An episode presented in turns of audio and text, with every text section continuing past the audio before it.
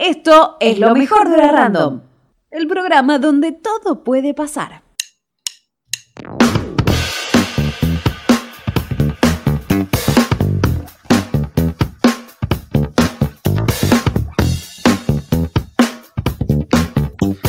Política Random de la mano de Alejo Espinosa. Siempre me pongo a bailar cuando Sol pone la, música como para descontracturar un poco. Eh, le mandamos un saludo a Roda Costa, que hoy no puede estar con nosotros, pero se va a recuperar muy pronto y la semana que viene va a estar. Te queremos un montón, Ro. Pero hoy tenemos a Alejo Espinosa, que nos trae un especial de la Semana del Orgullo. Así que los saludamos a Alejo otra vez. ¿Cómo estás? Compañeros, ¿cómo andan? Bueno, disculpen que estamos haciendo el último momento. Estamos viendo si eh, suma o no una de las entrevistas que teníamos preparadas. Eh, así que bueno, vamos a ir un poco eh, introduciendo eso. Como saben, el pasado lunes, 28 de junio, se celebró un nuevo, una nueva, un nuevo día, una nueva eh, fecha, un nuevo aniversario del, de la semana, del día en realidad, del orgullo LGBTIQ+. Sabemos estos distintos colectivos que se fueron que se fueron agregando a la, a la celebración, a, esta, a, esta, a esta conmemoración.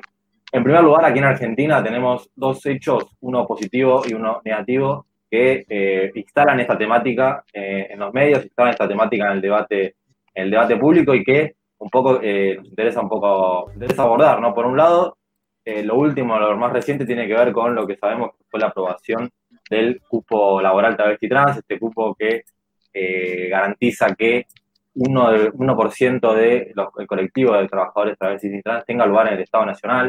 La ley lleva el nombre de Diana Zacayani eh, Lorena, Lorena Berkins, que son dos, eh, dos referentes, dos históricas luchadoras del, colectivo. Eh, vale, vale aclarar que había sido ya aprobado en diputados por amplia mayoría. Vale aclarar que ya el presidente Alberto Fernández había firmado un decreto donde garantizaba ese cupo, pero que ahora ya está, digamos, la ley oficializada, lo que claramente dispara otro tipo de, de, perspectivas para un colectivo que hace rato viene reclamando por, por esto. Y esto lo linkeo directamente con el otro caso que nos tiene ya hace varios meses preocupados, que es la desaparición de Tehuel de la Torre, este joven, eh, este joven trans, que, bueno, que ya que, lo siguen buscando y que, vale aclarar, él fue a buscar trabajo. Él desapareció por, él desapareció por, por haber ido a buscar trabajo eh, y que eh, hace ya una semana que se volvió a generar el, se volvió a, desarrollar el rastrillaje y donde la hermana, en, en, el lugar donde habían desaparecido, recordemos, él eh, desaparece eh, en San Vicente y después eh, fue, va a la localidad de Alejandro Korn porque había tenido un encuentro, una posibilidad de una entrevista laboral para ser hermoso. Bueno, la persona a la que, a la que, a la que, a la que él había ido a, buscar para, poder tener la entrevista laboral está detenida como, como sospechoso. así que bueno, estamos ahí viendo qué pasa porque ya son tres meses de su desaparición y, ya se ha avanzado muy poco en, la, en la causa. Bien, sí, porque realmente llama, llama la atención el hecho de que la causa de Tehuel eh, tenga mucho, mucha repercusión en redes sociales, no tanto en los medios generales, pero bueno, eso también eh, va a dar para, para, hablar y vamos a preparar obviamente un especial para poder entrar en profundidad en este, en este caso. Vamos con nuestro entrevistado, sí, porque vamos a eh, recibir a Nicolás Abrate, él es director de programas especiales para la diversidad sexual de la provincia de Buenos Aires. Tenemos el lujo de poder conversar con él en esta semana tan especial. Nicolás, buen día, ¿cómo estás? Hola, muy buenos días, buenos días a todos. Gracias por la invitación.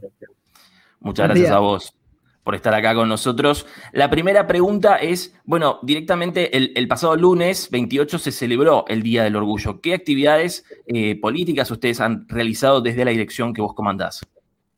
Bueno, en este nuevo Día Internacional del Orgullo LGTBI, desde el Ministerio de las Mujeres, Políticas de Género y Diversidad Sexual de la provincia de Buenos Aires, hemos generado no solamente en el mismo día algunas actividades, sino que estuvimos haciendo desde ya toda la semana y todo el mes actividades en el marco del orgullo, ¿no?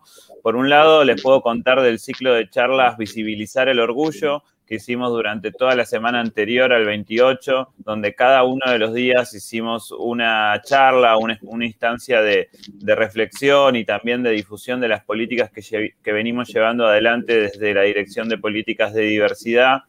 eh, que cada uno de los días fue con una región diferente de, la provincia. La verdad que estamos muy contentos con la cantidad de gente que participó, porque en definitiva lo que buscábamos era con estas charlas abiertas que se conozca un poco más de la historia de, la, de lucha de nuestra comunidad y también, obviamente, difundir las políticas que venimos llevando adelante, sobre todo para que se aprovechen, ¿no? Porque son todas herramientas que tienen que ver con, con el empoderamiento, con el acompañamiento de nuestra comunidad LGTBI y es fundamental para que funcionen, que, sean conocidas, ¿no? Así que en e, eso por un lado, y por otro lado puedo comentarte también que el lunes 28 eh, estuvimos en la ciudad de San Nicolás, donde junto a la ministra, nuestra ministra Estela Díaz y la ministra de Trabajo de la provincia, Mara Ruiz Malek, eh, recorrimos el puerto de San Nicolás en el marco de la campaña Oficios de Sin Prejuicios, una campaña que insta a diferentes espacios de, trabajo a cumplir con algunos estándares, como puede ser con la, paridad de género, el cupo laboral trans, eh, trato digno, formaciones, capacitaciones en géneros y diversidades. Eh, y después también eh, conmemoramos este Día del Orgullo visitando el consultorio inclusivo de esa ciudad, eh, que, es, que es uno de los 84 consultorios inclusivos que se abrieron en la provincia de Buenos Aires a lo largo y ancho del territorio bonaerense. Eh, y estuvimos también celebrando las nuevas incorporaciones en el marco de la ley de Ana Zacayán que se dieron en el Hospital San Felipe.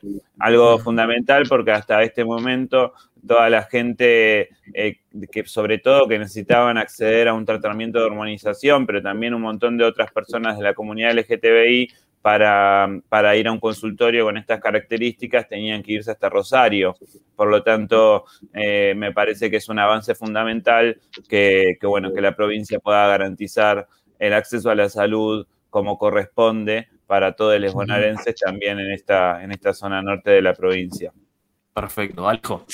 Eh, sí, Nicolás, buen día, ¿cómo estás? Alejo Espinosa te saluda. Bueno, preguntarte eh, cómo es el trabajo de, la dirección, digo, más allá de esta fecha puntual, porque sabemos que el Ministerio, o sea, el Ministerio Nacional de, Mujeres, Géneros y Diversidad es la primera vez que existe y lo mismo pasa con el Ministerio de la Provincia. Entonces, la, pregunta en concreto es, digo, ¿cómo vienen ustedes trabajando ya hace más de un año que, eh, más de un año y medio ya que, asumieron la gestión? Digo, ¿cómo fue el trabajo de, de esa dirección y, bueno, si fueron articulando con, los municipios, que me imagino que muchos también, o no sé si son muchos los que tienen eh, oficinas o, digamos, direcciones de este tipo.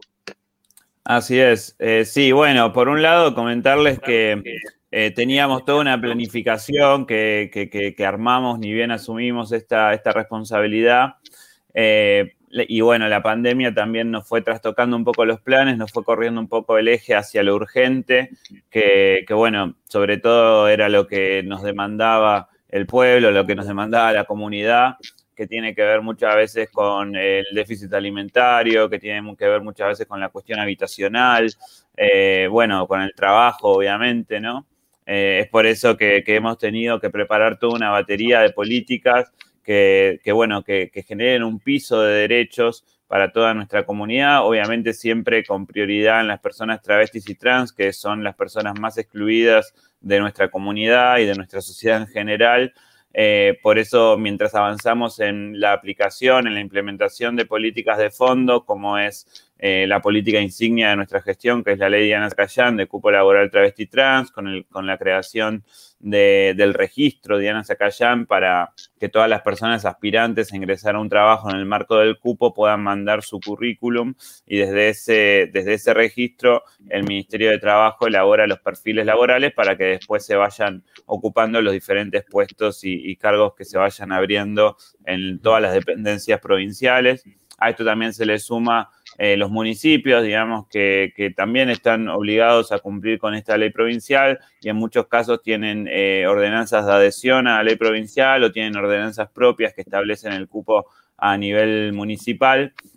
Entonces, por un lado, esto, digamos que es, yo creo que es una política de fondo, porque el trabajo entiendo que es lo que ordena la vida, lo que dignifica, eh, pero bueno, también es fundamental complementarlo con otras políticas, como puede ser la, todo el programa alimentario que hemos llevado adelante desde el principio de la gestión, por un lado en coordinación con el Ministerio de Desarrollo de la Comunidad de la provincia, con todo lo que tiene que ver con módulos alimentarios, también con ingresar a diferentes organizaciones LGTBI al, al registro RUBO, que es el registro que trabaja con este ministerio.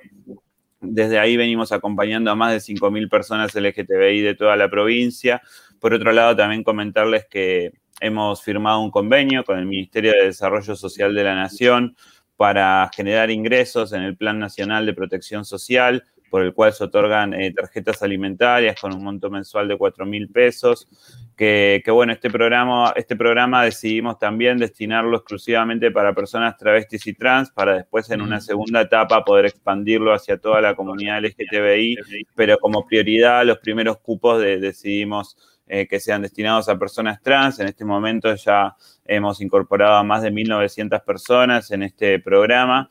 Eh, que bueno, sabemos que un módulo alimentario o con una tarjeta alimentaria no le soluciona la vida a nadie, pero entendemos que la provincia tiene que salir a marcar un piso de derechos mientras trabajamos en el, en el gran objetivo que es la verdadera igualdad de derechos para todas, todos y todes. Por supuesto. Eh, es súper importante el trabajo que ustedes están haciendo y está bueno, como dice Alejo, también que esto se esté como visibilizando, porque antes no existía esta dirección, no existía el ministerio, así que es súper importante. Renzo. Sí, Nicolás, ¿qué tal? Buenos días, Renzo te habla. Como vos lo venías marcando hace ratito, varios derechos del colectivo LGBTI se fueron concretando en, este, en estos últimos años, en este último tiempo. Un paso muy importante fue lo que sucedió hace poco con la ley de cupo. Pero ¿cuál es el otro reclamo o los reclamos que siguen resonando con mucha fuerza en la actualidad? Yo creo que uno de los grandes reclamos que hay con respecto a la comunidad trans es el tema de una reparación histórica, ¿no? esa, reparación que venga de alguna manera a pedir perdón en nombre del Estado por toda esa violencia institucional que se ejerció a través de los edictos policiales, a través de los códigos contravencionales, que ya están derogados, pero que inclusive hoy algunas fuerzas policiales siguen eh, nombrándolo, digamos, como excusa para generar alguna detención, lo cual, bueno, no se puede permitir, tenemos que estar alerta, tenemos que seguir difundiendo, pero, pero bueno, es una realidad que, histórica, ¿no? La, violencia institucional hacia la comunidad trans, eh, la criminalización de sus, de sus identidades, la, la criminalización también de, la prostitución, como era el artículo 68 del Código Contravencional Provincial, que se derogó tan solo en el 2018, hace muy poquito. Eh, entonces, desde ese lugar Em, desde este gran reclamo que queda pendiente todavía, como uno, yo creo que el principal después de la aprobación de, la Ley Nacional de Cupo Laboral Travesti y Trans, eh, desde la provincia les puedo contar que hemos presentado una propuesta de Daniela Castro, nuestra directora provincial de políticas de diversidad, eh, el proyecto eh, Reparar es Incluir, que está en la legislatura. Justamente ayer tuvo un despacho de comisión, de la Comisión de, Diversidad de Diputados de la provincia. Eh, este proyecto lo que viene a reconocer, por un lado, es esta historia que, de violencia institucional que mencionaba, y también viene a instituir una pensión eh, para aquellas personas trans mayores de 40 años que sufrieron violencia institucional, que, digamos que hayan sido detenidas o, hayan sufrido algún otro tipo de violencia por parte de la fuerza de seguridad o también dentro de, la dictadura cívico-militar que, que, bueno, que azotó nuestro país. Eh, importante. Súper importante esa, iniciativa. Alejo, sí. Sí, no, no quería dejar de, no quería dejar de preguntarte eh, en relación a lo que vos mencionabas de, mencionabas de la violencia institucional y de eh, los distintos tipos de violencia que vienen sufriendo hace años eh, eh, el colectivo. ¿Cómo vienen siguiendo ustedes el caso de Tehuel de la Torre, que ya son tres meses, de, más de tres meses de su desaparición? y bueno, y aún no, no tenemos rastros de, bueno, de, justamente de Tehuel.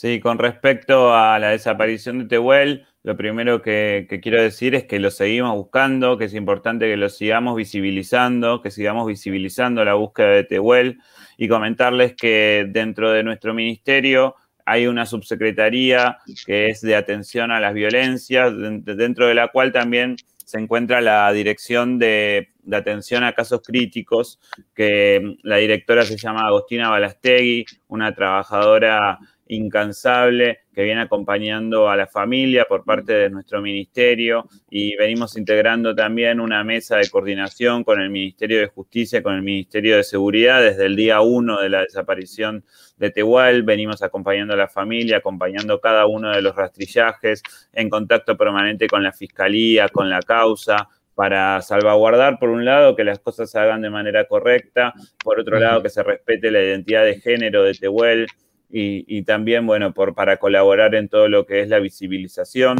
De hecho, sin ir más lejos, el, el viernes pasado, junto con la directora Agostina, estuvimos eh, visitando a la familia de Tehuel, como lo hace ella cada una de las semanas. También nos hemos reunido con el intendente de San Vicente, Nicolás Mantegaza, y también por otro lado venimos trabajando en una agenda común de articulación con todas las organizaciones LGTBI de ese distrito, porque fundamentalmente, si bien queremos encontrarlo a Tehuel, queremos fortalecer la búsqueda, queremos visibilizarlo y fundamentalmente no queremos tener que pasar más por estas situaciones, no queremos que haya ninguna desaparecida más de, la comunidad ni nadie en general. Es por eso que, siempre apostamos a, a todo lo que son políticas preventivas, políticas de acceso a los derechos y, en ese sentido es que con todas las organizaciones y con el municipio de San Vicente venimos trabajando en una agenda común que nos permita utilizar las herramientas que, ya hemos construido, construir nuevas herramientas para llegar a cada una de las personas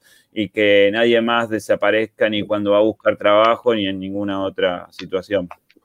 Perfecto, Nicolás, muchísimas gracias por, bueno, por, por, estar con nosotros. Es súper importante, digamos, eh, visibilizar todo esto y el trabajo que ustedes están haciendo desde la Dirección de Programas Especiales para la Diversidad Sexual.